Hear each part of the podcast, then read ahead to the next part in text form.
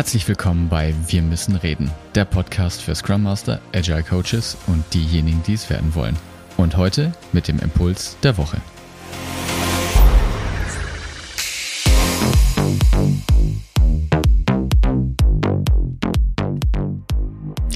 Moin, moin, um mal eine andere Begrüßung zu nehmen hier in diesem Podcast. Herzlich willkommen zum Impuls der Woche und ich habe dir einige Beispiele heute mitgebracht, die wir dann hoffentlich gemeinsam dekonstruieren und du dann einen ganz praktischen Tipp wieder für dich mitnehmen kannst in deinem Alltag.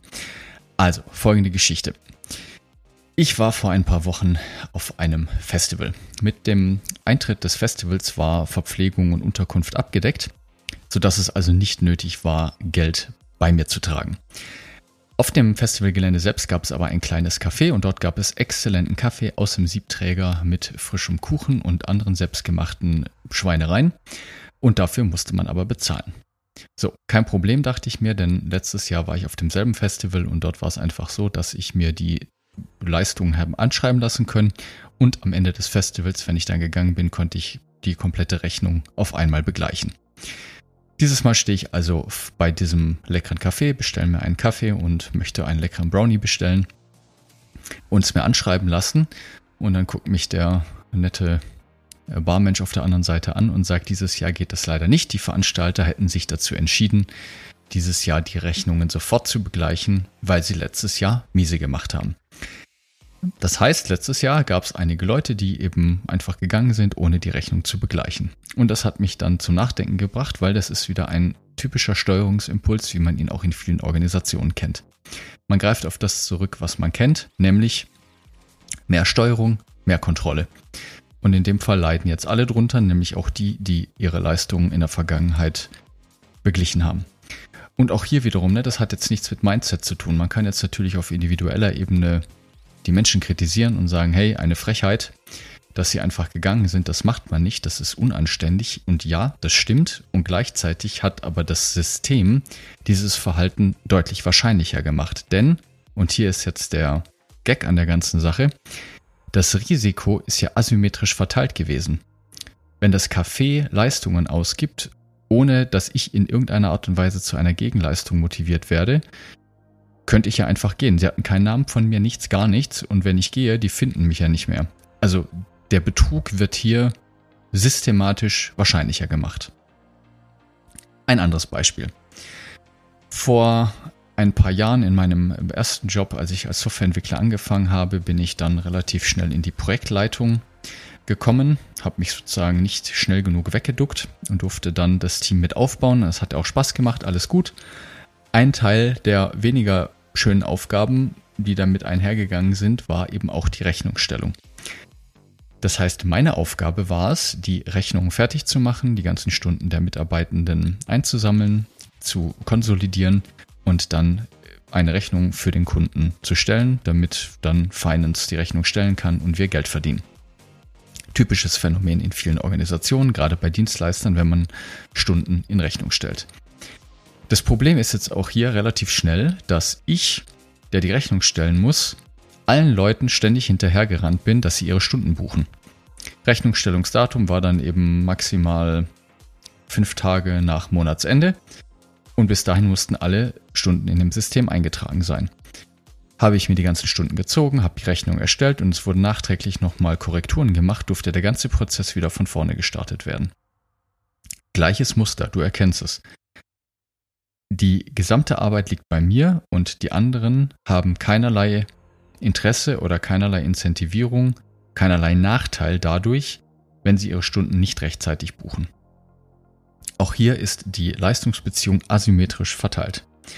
Und weil ich es schon erwähnt habe, das gleiche gilt auch zum Beispiel für Tagessätze, die ein Dienstleister abruft. Auch allein um die Tatsache, dass man Tagessätze abrechnet, ist also asymmetrische Leistungsbeziehung. Denn der Kunde kauft damit Zeit und nicht Leistung. Und damit profitiert oder hat der Dienstleister ein Interesse daran, möglichst lange im Projekt zu sein. Der Kunde hat ein Interesse, möglichst kurz die Leute und oft möglichst wenig zu bestellen, weil sonst natürlich bei ihm Kosten entstehen. Ein viertes und auch letztes Beispiel, wieder ein persönliches, was ich selbst erlebt habe, ist der Umgang mit zentralen Einheiten in Unternehmen. In diesem Fall ging es um Social Media. In dem Fall ging es um eine Social Media Managerin oder einen Social Media Manager, der eben dafür da war, um den Auftritt der Firma in den Social Media Kanälen zu bespielen und hatte dementsprechend auch die gesamte Planung, Koordination und auch die inhaltliche Verantwortung für das, was auf den Social Media Kanälen bespielt wurde. Jetzt ist es auch hier wieder so gewesen, dass die Schnittstelle nicht passend war, denn auch diese Person ist ständig den Leuten hinterhergerannt, dass sie bitte Input liefern, um diese Artikel schreiben zu können. Hier kommt jetzt noch ein weiterer Punkt dazu, dass hier auch noch die Unterscheidung zwischen kompliziert und komplex fehlt. Aber da gehe ich jetzt eben im Folgenden drauf ein. Wir zäumen jetzt das Pferd wieder von hinten auf und ich gebe dir Lösungsideen mit einem systemtheoretischen Blick zu den vier verschiedenen Fällen. In diesem Fall ist also die erste Unterscheidung in einem Social Media Fall die Unterscheidung zwischen Rot und Blau, also zwischen kompliziert und komplex. Die Koordination kann zentral passieren. Die Erstellung der Artikel ist eine, eine, eine Tätigkeit, die komplex ist, wo es ein Talent, ein Können, ein Gespür, eine Intuition braucht für das Thema. Deshalb müsste hier, um die Schnittstelle zu symmetrisieren, das ist der fachlich korrekte Begriff dafür, ein, eine Leistung erbracht werden, nämlich von der Fachseite die Artikel zu schreiben. Das wird dann an die Social Media Managerin oder den Social Media Manager weitergeleitet und der kümmert sich dann darum, dass in der richtigen Reihenfolge mit dem passenden Corporate Branding, mit dem Markenauftritt alles passend auf Social Media publiziert wird. Also auch hier geht es darum, dass beide Seiten einen Teil der Leistung beitragen müssen, dass die Gesamtleistung zustande kommt. Im Fall bei den Tagessätzen bei einen Dienstleistern könnte man eben, wie ich auch schon angedeutet habe, einfach Leistungen anbieten und nicht Zeit. Das heißt, das Risiko und den Gewinn teilen sich beide gleichermaßen. Entsteht aus dem Produkt oder was man anbieten möchte ein großer Gewinn, sollen beide davon profitieren.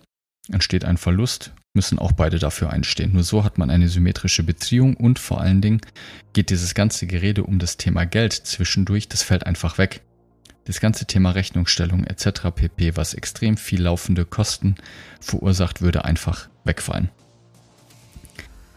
Das zweite Beispiel war das Thema mit der, mit der Projektleitung und der Stundenbuchung.